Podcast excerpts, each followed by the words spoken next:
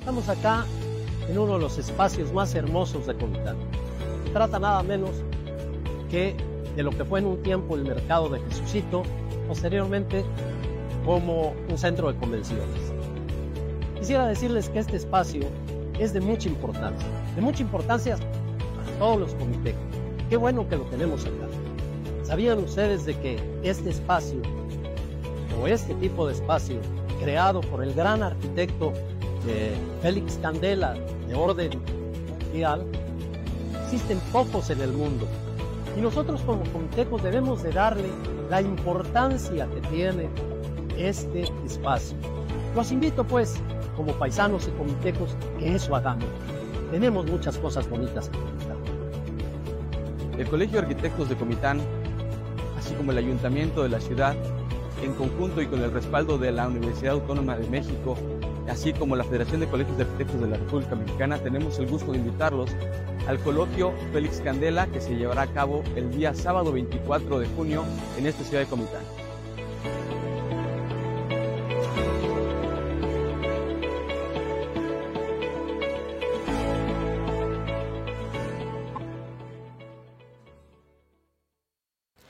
Estudia el bachillerato con nosotros, Colegio Mariano N. Ruiz, en el semestre agosto 2023-enero 2024, además de las tres áreas de formación físico-matemáticos, económico-administrativos y ciencias sociales, ofrecemos las áreas de construcción y de análisis clínicos. Te esperamos. Colegio Mariano N. Ruiz, experiencia que vale oro. Informes al teléfono 963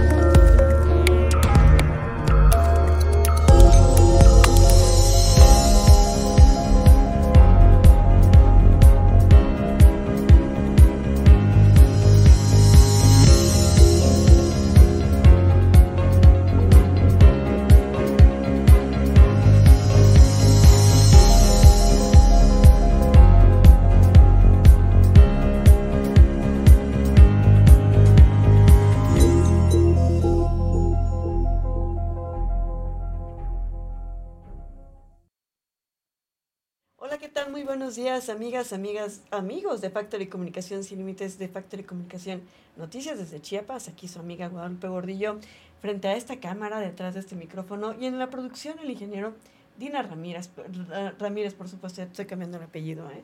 Pero bueno, estamos desde la ciudad de Comitán de Domínguez, Chiapas, aquí en nuestro pueblo mágico, que se suman dos en el estado. Amanecimos con esa con esa noticia se suman dos pueblos mágicos más aquí en el estado de Chiapas. Más adelante les voy a traer la información. Y ya estamos a martes, martes 27 de junio, ya casi terminándose el sexto mes. Estamos ahorita en la región, eh, pues a 18 grados Celsius. Vamos a tener una máxima de 26 grados Celsius, una mínima de 18 grados Celsius. Vamos a estar así. Está fresquecito, se siente rico el clima. Eh, pues vamos a estar eh, ya se está sintiendo, como hemos tenido lluvias constantes, se está sintiendo fresco y qué bueno, porque después de esa ola de calor que estuvo tan fuerte, pues sí, ya me imagino. Y bueno, si nos siguen en las redes sociales, pues se dieron cuenta que estuvimos muy movidos este fin de semana. Les traemos muchísima información. El día de ayer nos salimos porque tuvimos algunas cuestiones técnicas que arreglar y también eh, pues el descanso es bueno después de tanto trabajo, aunque sea un ratito. Y bueno, ¿qué le parece si le doy la información, la más importante de la región? A nivel regional, fíjese que se, la compañía Tenam realizó homenaje a Óscar Bonifaz Caballero a través de una serie de cuadros de bailes regionales. La compañía de baile Tenam llevó a cabo este sábado y domingo en el Teatro de la Ciudad de Junchavín presentaciones en honor al escritor, director del teatro y poeta maestro Óscar Bonifaz Caballero. El alcalde municipal, María Antonio Guillén Domínguez, felicitó a la compañía Tenam por sus 33 años de trayectoria y reconoció al profesor Rubén Escandón por su impulso a la cultura y a todo su equipo que representa a Comitán en diferentes partes de la República y en otros países. Asimismo, Mario Fox se refirió al autor comiteco, a don Oscar Bonifaz, como un amigo entrañable a quien tuvo la oportunidad de realizar un homenaje en vida Y bueno, él dijo, este reconocimiento póstumo es para alguien a quien quise mucho, que me quiso mucho, a quien tuve la oportunidad de realizarle un homenaje en vida, que no solo fue reconocido en Comitán, sino a nivel nacional. Y recordó cómo de broma el maestro Bonifaz le decía que se llamaba Oscar Bonifox, a quien los asistentes pues, le brindaron un emotivo aplauso en el espacio en el que trabajó más de 20 años como director. Y por su lado, la maestra Olivia Bonifaz, la hija más pequeña del maestro, agradeció la distinción a su padre a través de este homenaje, quien con palabras emotivas reconoció la trayectoria de esta compañía de danza, misma que su padre conoció de cerca como director del Teatro Junchavín. Al finalizar, el regidor Rubén Escandón, junto con el edil comiteco, la síndica municipal Gabriela Flores, Durán Flores y la regidora Viridiana Montiel, hicieron entrega de reconocimientos a personas destacadas en el ámbito de la escritura y la danza, en el ámbito de la cultura. Pues así estuvo muy emotivo este homenaje, que fue eh, algo que no les pudimos traer en vivo porque no había mucha... Eh, eh, cobertura en el centro de la ciudad. Sin embargo, pues aquí está la información. Por otro lado, una hora antes de este homenaje a Oscar Bonifaz a través de la compañía de danza Tenam, se llevó a cabo el coloquio Candela. El coloquio Candela promovió la protección del pabellón municipal como patrimonio también arquitectónico, así se le nombró, eh, y eh, pues se llevó a cabo un convenio con la UNAM. Vamos a ver un video. Tiene por marco uno de los edificios más emblemáticos de Comitán, nuestro histórico pabellón municipal, que lleva más de 50 años formando parte de nuestro paisaje urbano.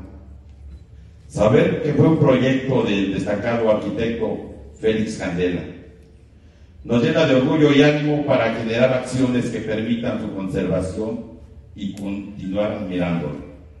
Hoy tenemos la tarea de buscar mecanismos para que este espacio recupere su esencia y pueda convertirse en ese sitio, en ese sitio icónico que permita representar la identidad en nuestra ciudad. Hoy me congratulo en poder informar que el honorable ayuntamiento que cabezo ha decidido dejar asentado en acta de cabildo nombrar al conjunto de edificios integrados por el pabellón municipal y el mercado de artesanías como patrimonio arquitectónico municipal para garantizar que su arquitectura sea resguardada a través del tiempo, ello con la finalidad de que a través de las instancias correspondientes se busquen los mecanismos técnicos y financieros para promover el rescate y rehabilitación de esta belleza arquitectónica. Y estoy seguro también que con la suma de esfuerzos, entre la sociedad civil, por supuesto, el Colegio de Arquitectos de este hermoso pueblo de Comitán y con el acompañamiento de la UNAM, seguramente tendremos los elementos para hacer de este espacio un lugar digno que permita brindar nuevas oportunidades, oportunidades y hacer de Comitán un bueno, el pasado fin de semana se llevó a cabo el coloquio eh, Félix Candela, que hizo referencia a la aportación que realizó el arquitecto Félix Candela Outeriño, de nacionalidad española y mexicana, famoso por la creación de estructuras basadas en el uso extensivo de la paraboloide eh, hiperbólica, así bueno, como el Palacio de los Deportes, que tienen esas estructuras tan maravillosas, el restaurante Los Manantiales en Xochimilco, y así como la planta embotelladora de Bacardí y el pabellón municipal de Comitán, ¿por qué no? Increíble que hayamos tenido a este arquitecto aquí en Comitán, entre otros muchos edificios en donde está este tipo de estructuras pues muy famosas a nivel internacional por este maestro y por la relevancia que tiene el edificio que antes fuera el Mercado de Jesucito y Centro de Convenciones es que el Instituto Municipal de Planeación de Comitán, el IMPLAN, representado por el arquitecto Javier Flores, en conjunto con el Colegio de Arquitectos de Comitán, presidido por el arquitecto César Guillén Caballero, trabajaron en conjunto la propuesta de mostrar a las y los ciudadanos comitecos la relevancia de contar con una estructura arquitectónica de esta magnitud María Antonio Guillén Domínguez, a quien ya escuchamos a través de este video, destacó que este espacio que lleva más de 50 años formando parte de nuestro paisaje urbano, saber que fue uno de los edificios del destacado arquitecto Félix Candela, pues nos llena de orgullo y ánimo para realizar acciones y mecanismos para que este espacio recupere su esencia.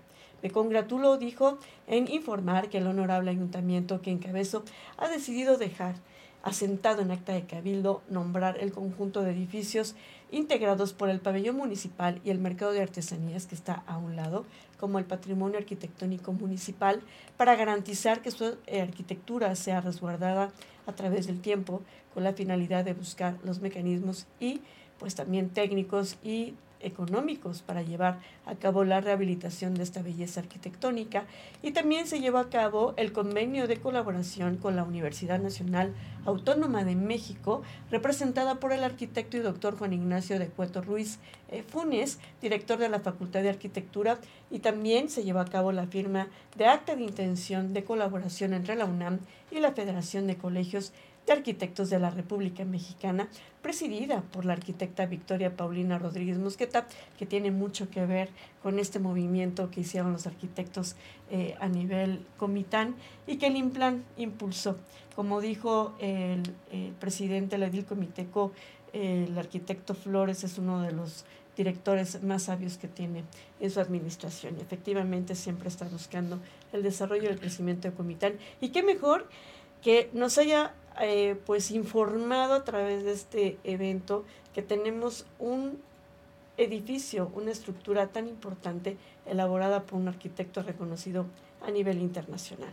Y bueno, por otro lado, también se llevó a cabo el fin de semana, el Hospital de la Mujer realizó la primera colecta externa de sangre, es decir, salió del Hospital General, eh, perdón, salió del Hospital de la Mujer y fue eh, a otro espacio en donde hizo colecta de sangre. El pasado fin de semana, el Hospital de la Mujer, en coordinación con el Instituto Universitario de México, realizó la primera colecta externa de sangre y en representación del presidente municipal, María Antonio Guillén Domínguez, acudió la regidora Viridiana Montiel López, quien expresó su admiración y reconocimiento en el marco de la donación de sangre altruista, misma en la que 40 personas aproximadamente donaron en esta colecta.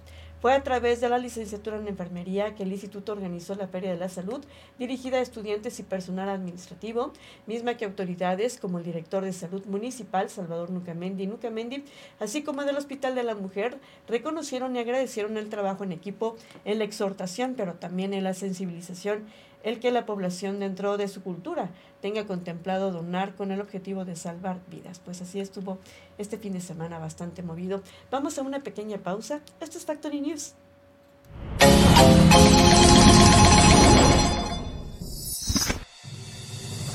Disfruta la cartelera cultural en el marco de la Expoferia Internacional de la Marimba y de las Flores Comitán 2023.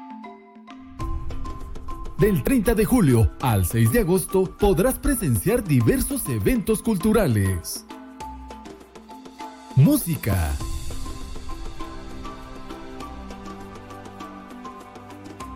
Danza.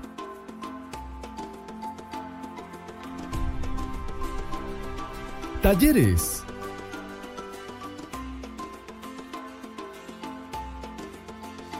Teatro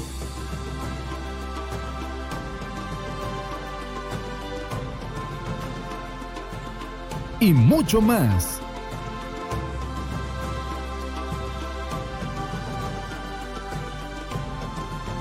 En el Parque Central de la ciudad a partir de las 6.30 de la tarde.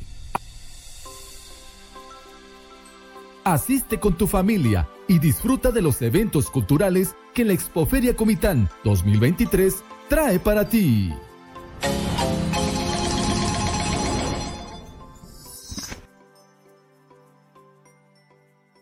Sabe que aquí es su casa. Nosotros, héroes de Chapultepec, estamos muy contentos de estar con ustedes, este presidente. Vamos a seguir trabajando, ya que este apoyo, usted sabe que nosotros estamos muy agradecidos con este apoyo y vamos a seguir adelante trabajando con, este, este grande amor que le tenemos al pueblo. Y yo sé que José Joel le tiene amor a su pueblo. Limón y este, las demás comunidades son este, sembradores de corazón, ya sabemos, y por eso bajaste este producto para acá. Gracias porque traemos una instrucción del licenciado Andrés Manuel López Obrador, el doctor Rutilio Escandón Cadenas, gobernador del estado, y la maestra Zainia Andrea Gil, que es la encargada de poder ayudar a quien de verdad siembra, a quien de verdad cultiva. Y como también yo soy agricultor, sé quién siembra, sé quién, quién le cuesta para ir a comprar su semilla. Y quiero decirles que este, este producto se les va a entregar a ustedes sin costo alguno. Y va a haber más, estoy muy seguro. Quiero decirles que voy a seguir trabajando y gestionando para poder ayudarlos.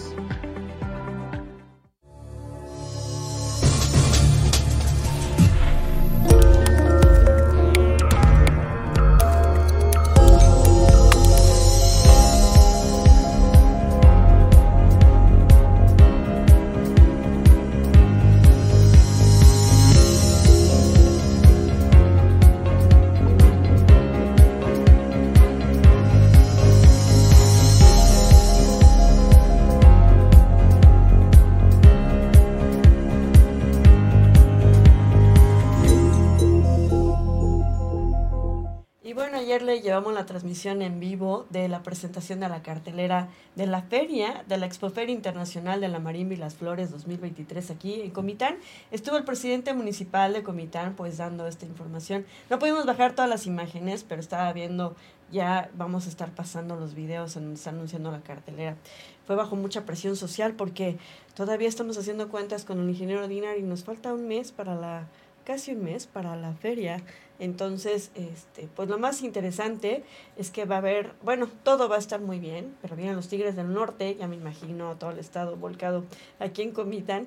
Viene Yuri también, una de las este, mujeres más representativas mexicanas que pues ha preservado su carrera y pues ha durado con el paso del tiempo, la verdad, las nuevas generaciones también la admiran y la respetan y pues qué mejor que también nosotras. Para nosotras va a haber también cosas así. Viene la banda Limón y varias, varias eh, personalidades y va a haber muchas actividades que qué bueno que van a ser ocho días creo, en donde pues va a haber fiesta, eh, magia y color y ojalá también la iglesia que es en honor a Santo Domingo de Guzmán, pues esté reparada o gran parte reparada porque está sufriendo algunas, algunas situaciones esta iglesia de Santo Domingo, aquí en Comitán de Domínguez, Chiapas. Y bueno, Chiapas, hablando de, pues estrena Pueblos Mágicos, hablando de Comitán, que es uno de nuestros pueblos mágicos en Chiapas, así como en Palenque, así como Chiapa de Corzo, pues resulta que un lugar puede obtener nombramiento de pueblo mágico si cumple con los requisitos como leyendas, atributos eh, simbólicos, por supuesto, hechos cotidianos y otros que le permitan ser el atractivo turístico. El día de hoy, es decir, el día de ayer, la Secretaría de Turismo Federal, la SECTUR, en voz de su titular, Miguel Torruco Márquez, dio a conocer una lista de 45 nuevos pueblos mágicos, lo que definió como una fecha significativa para México, al señalar que con esto, además de reconocer la importancia cultural de dichas zonas, se busca ampliar la oferta turística para los viajantes, lo que representaría una nueva forma de derrama económica para los estados a los que pertenecen estos pueblos mágicos. Y de acuerdo a la propia descripción, hecha por las autoridades, un lugar puede obtener este nombramiento como pueblo mágico si cumple los requisitos como si tienes leyendas, los atributos simbólicos, hechos cotidianos y otros que le permitan ser atractivo turístico. De acuerdo al funcionario, ahora suman 177 los que se suman al programa de pueblos mágicos y destaca el hecho que el estado de Chiapas estrena dos nuevos que son Ocoso Cuautla de Espinosa y Copainalá, bueno, Ocosocuautla, cabecera, es la novena ciudad en importancia en el estado de Chiapas. La ciudad está eh, pues eh, bordeada por cerros, siendo el más destacado el Cerro Meyapac diversos ríos también atraviesan la ciudad, siendo el más renombrado y conocido el que está ubicado dentro del Parque Ecológico de Ocosocuautla. En el municipio se han suscitado varios hechos históricos, tanto sociales como políticos. En la zona hubo pequeños asentamientos de árabes, españoles, lo que dio una mezcolanza cultural, la cual derivó en el carnaval soque coiteco, cuyas fiestas duran 40 días y concluyen antes del inicio de la Semana Santa, siendo esta celebración la más importante, pues recibe a miles de turistas, siendo la Feria de la Virgen de Asunción la segunda en importancia en ella, y participan fieles católicos que recorren cerca de 13 kilómetros en procesión hacia Ocoilapa, así, hasta donde lleva la imagen de la también llamada la Aparecida donde se espera el arribo de la imagen de la Virgen para dar inicio al festejo.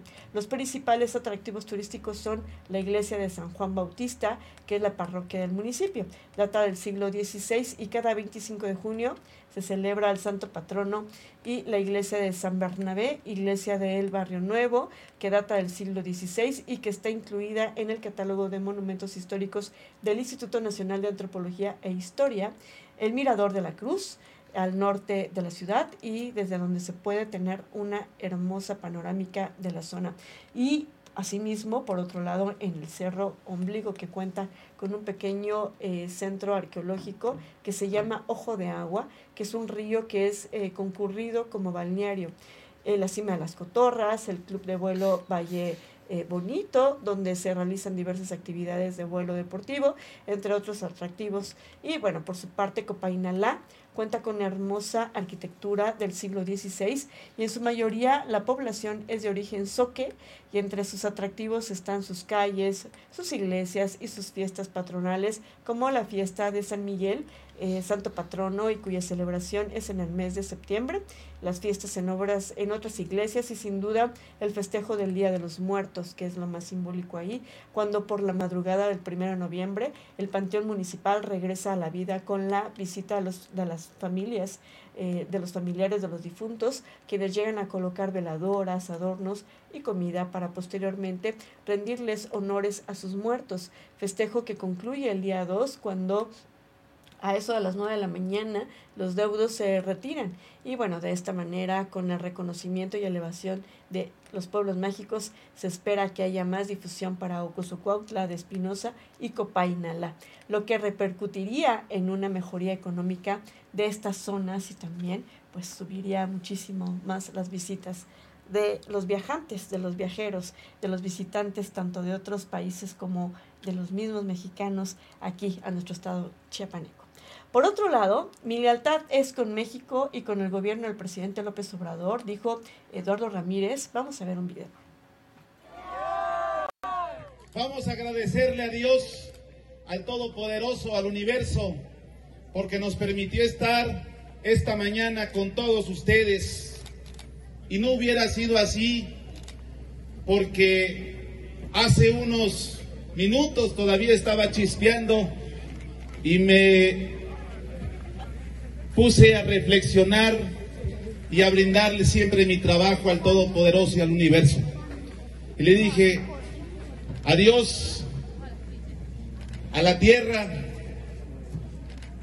que nos diera oportunidad de sacar este evento y nos lo ha concedido. Ya está el sol. Eso quiere decir que los astros se van alineando, ¿o no? Va a haber jaguar para Chiapas. Y hay Eduardo Ramírez para Chiapas. Vine el día de hoy.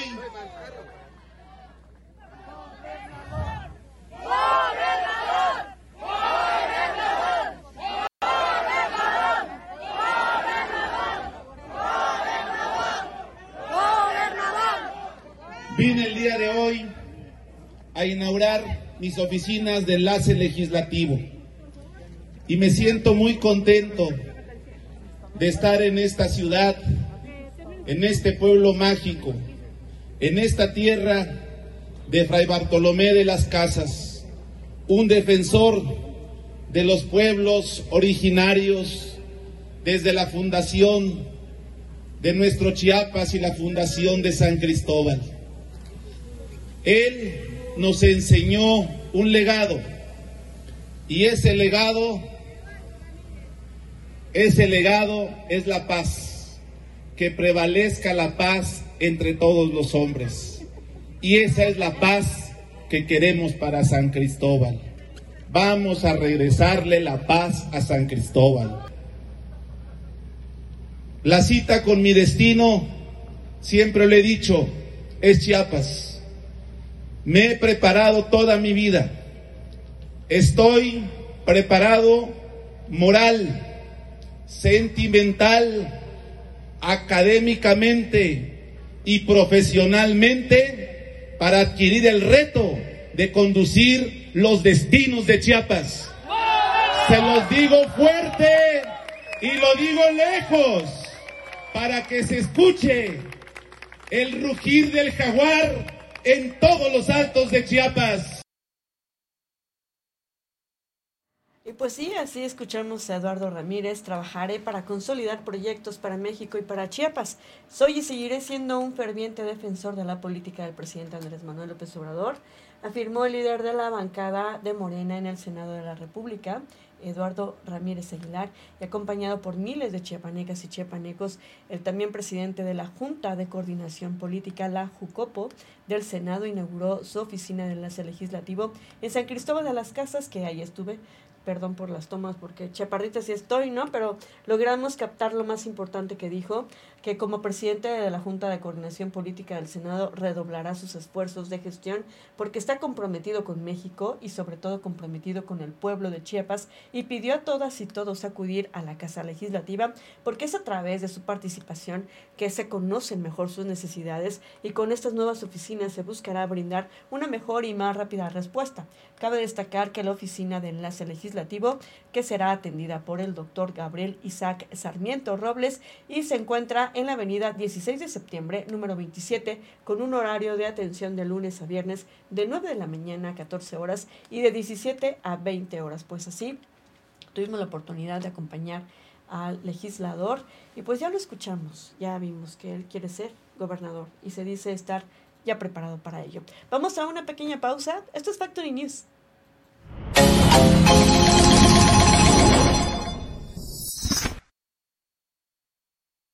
Gran cartelera deportiva en el marco de la Expoferia Internacional de la Marimba y de las Flores Comitán 2023. Fútbol Copa Comitán Infantil y Juvenil del 27 al 30 de julio en el Estadio Municipal. Básquetbol Copa Comitán Infantil del 28 al 30 de julio en el Auditorio Roberto Bonifaz Caballero. Exhibición 4x4 30 de julio Carriles Arrancones. Gran Cabalgata 30 de julio Charrería Final Copa Chiapas, cuarta fase estatal, del 3 al 6 de agosto en el Lienzo Charro.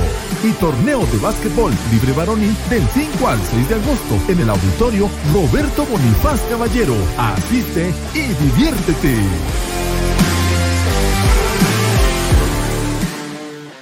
Agradezco a la ciudadana María Magdalena Gordillo de, Arcia, presidenta honoraria del sistema IF municipal, por siempre estar preocupada por el bienestar de las familias sinaloenses. Vamos a hacer entrega del proyecto Huertos Familiares 2023 y el proyecto tiene esa finalidad principal que se entregue a las jefas de familia, que son cada una de ustedes, porque ustedes son las administradoras de los hogares. Espero que la ayuda que hoy reciben de verdad le den el uso correcto.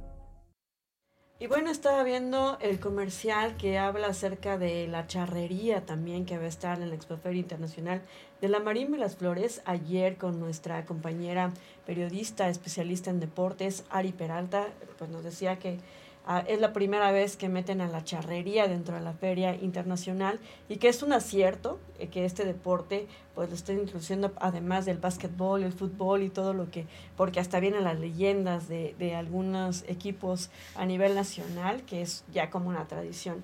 Pero el que exista la charrería en esta Expoferia Internacional de la Marimba y las Flores es un gran acierto de esta administración.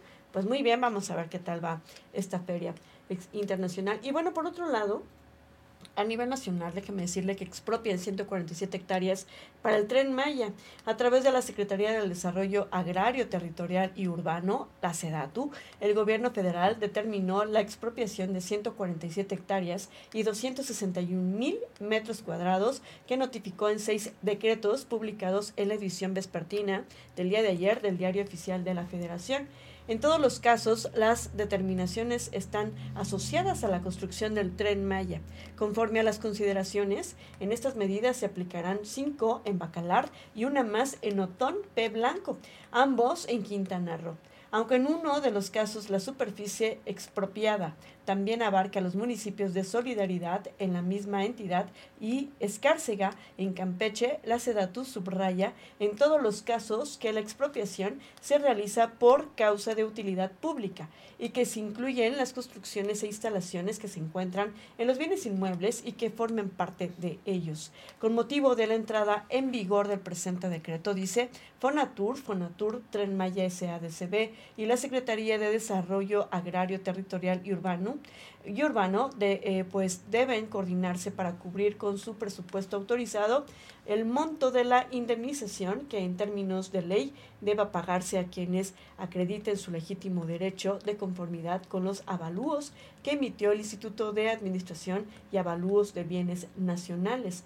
En los decretos se establece que si los bienes a que se refiere el presente decreto no son destinados a la realización de las acciones que dieron causa a la expropiación, el afectado podrá solicitar la insubsistencia de la expropiación en términos de la normativa aplicable. Pues así van las cosas con respecto a la construcción del tren Maya. Por otro lado, déjenme decirles que esto sí me gusta porque Nuria Diosdado hace historia en los Juegos Centroamericanos y del Caribe. Nuria Diosdado eh, pues agigantó ayer su historia en los Juegos Centroamericanos y del Caribe al convertirse en la mexicana con más medallas de oro en esta competencia en una jornada que causó controversia debido a la eh, apelación que realizó la selección nacional tras la plata que lograron en equipo técnico. La jalisciense en sus cuartos juegos regionales alcanzó 17 preseas de este color, pero podrían ser 18 si la revisión que se exigió procede. La última dorada para Nuria llegó junto a Joana Jiménez en la prueba de dueto libre. Estamos hablando de nado sincronizado. En El Salvador, las sirenas tricolores concretaron una puntuación de 158.800 para consolidarse una vez más en la justa regional, luego de haberse coordinado un día antes en dueto técnico.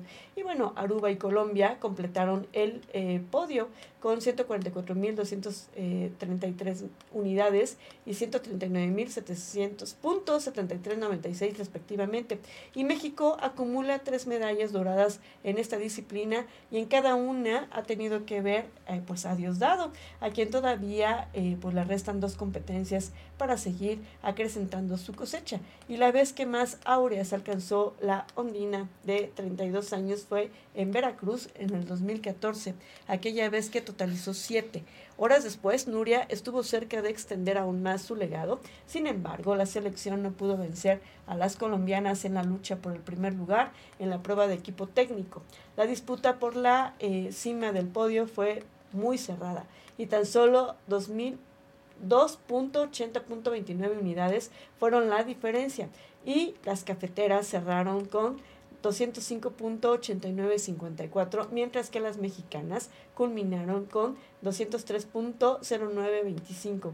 Al término del evento, el conjunto nacional pidió una revisión al grupo técnico de natación artística y la decisión en este momento fue que la entrega de medallas se pospusiera para el martes, es decir, para el día de hoy, en lo que se analiza el resultado. Y México alega tres castigos que, según el nuevo reglamento que entró en vigor en el 2023, no tuvieron que haberse contabilizado. Pues así están las cosas, pero bueno, nos sentimos muy orgullosos de tener pues a este tipo de atletas en México. Y bueno, crece como la espuma el nivel de posicionamiento de Manuel Velasco, la encuestadora eh, más eh, más eh, dio a conocer este lunes que el chiapaneco Manuel Velasco Coello, quien inició el 19 de junio en sexto lugar, hoy se ubica en cuarto lugar, rebasando a Gerardo Fernández Noroña, del Partido del Trabajo y a Ricardo Monreal de Morena dentro del proceso de selección de quién será la coordinadora o el coordinador nacional de los comités para la defensa de la cuarta transformación. Y mientras tanto, el presidente de la República, Andrés Manuel López Obrador, aseguró este fin de semana que la continuidad del proyecto está garantizado con cualquiera de los seis aspirantes registrados para la encuesta nacional que está en marcha todos son confiables, aseveró, y de acuerdo con los resultados difundidos por la medición que llevan a cabo prestigiadas empresas encuestadoras, ubican a Manuel Velasco Coello como la gran revelación. Efectivamente, ha crecido muchísimo su popularidad a nivel nacional. Y bueno, por otro lado, formar prisión contra ocho militares vinculados en caso Ayotzinapa. La jueza Raquel eh, Duarte Cedillo, titular del Juzgado Segundo del Distrito en Procesos Penales Federales, con sede en Toluca, Estado de México, decretó la formal prisión en contra de los ocho militares acusados por la desaparición de los 43 estudiantes de la normal Isidro Burgos. Los militares, que serán juzgados por su posible vinculación al delito de desaparición forzada, son Gustavo Rodríguez de la Cruz, Omar Torres Marquillo, Juan Andrés Flores Lagunes, Ramiro Manzanares Sanabria, Roberto de los Santos Eduviges, Eloy Estrada Díaz, Uri Yashial Reyes Lazos y Juan Sotelo Díaz. Y durante la audiencia de la Fiscalía General de la República, pidió que declarara a Juan testigo eh, protegido y líder de Guerreros Unidos, quien afirmó que los militares no auxiliaron a los estudiantes para evitar que fueran secuestrados y posteriormente desaparecidos. Se utilizó como parte de los argumentos que los militares que acudieron a la clínica Cristina, donde se llevó a algunos de los normalistas heridos, trataron mal a los estudiantes que ahí se encontraban y cabe señalar que ninguno de esos alumnos de la normal Isidro Burgos resultó desaparecido. A pregunta expresa sobre si sabía que militares colaboraban con Guerreros Unidos, Juan afirmó que todos los que salieron del cuartel de Iguala la noche del 26 de septiembre del 2014, cuando los estudiantes fueron detenidos por el grupo criminal que posteriormente los desapareció. Los ocho soldados que fueron detenidos la semana pasada permanecerán en la prisión del campo militar número uno, luego de comparecer por videoconferencia a la audiencia de la jueza Duarte Cedillo. Y en su cuenta de Twitter, el subsecretario de Derechos Humanos de la CEGOP, Alejandro Encinas, confirmó la noticia previo a la marcha que mes a mes llevan a cabo los familiares de los alumnos desaparecidos del Ángel de la Independencia al hemiciclo de Juárez en la Ciudad de México para exigir justicia y el esclarecimiento de los hechos.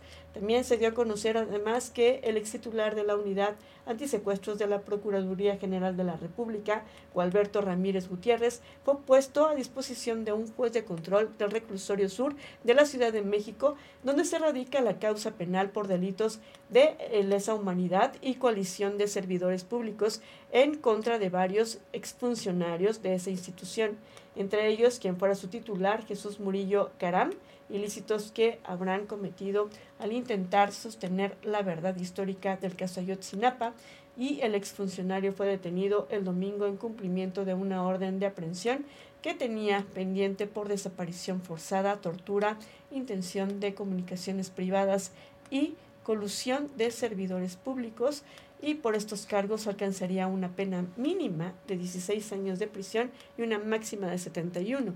Su situación jurídica será determinada hasta el próximo primero de julio. Mientras tanto, seguirán en prisión preventiva justificada en el reclusorio sur de la Ciudad de México. Y la causa penal por la que se procedió contra Ramírez Gutiérrez, eh, pues la misma por la que se eh, fincaron delitos similares al ex procurador general de la República, Jesús Murillo Carán, y el jefe de la Agencia de Investigación Criminal, Tomás Cerón de Lucio. Todos los exfuncionarios habrían actuado en conjunto para manipular pruebas y obligar a detenidos a confesarse culpables con el fin de hacer que su teoría de la verdad histórica se tuviera como cierta en el caso Ayotzinapa. Pues así están las cosas, ya se está haciendo justicia, esperemos que las familias eh, pues ya eh, pues tengan más paz después de tanta lucha desde el 2014. Esto es todo entre las noticias del día de hoy. ¿Qué le parece si nos vemos el día de mañana para escuchar y ver quién dice qué? Hasta mañana.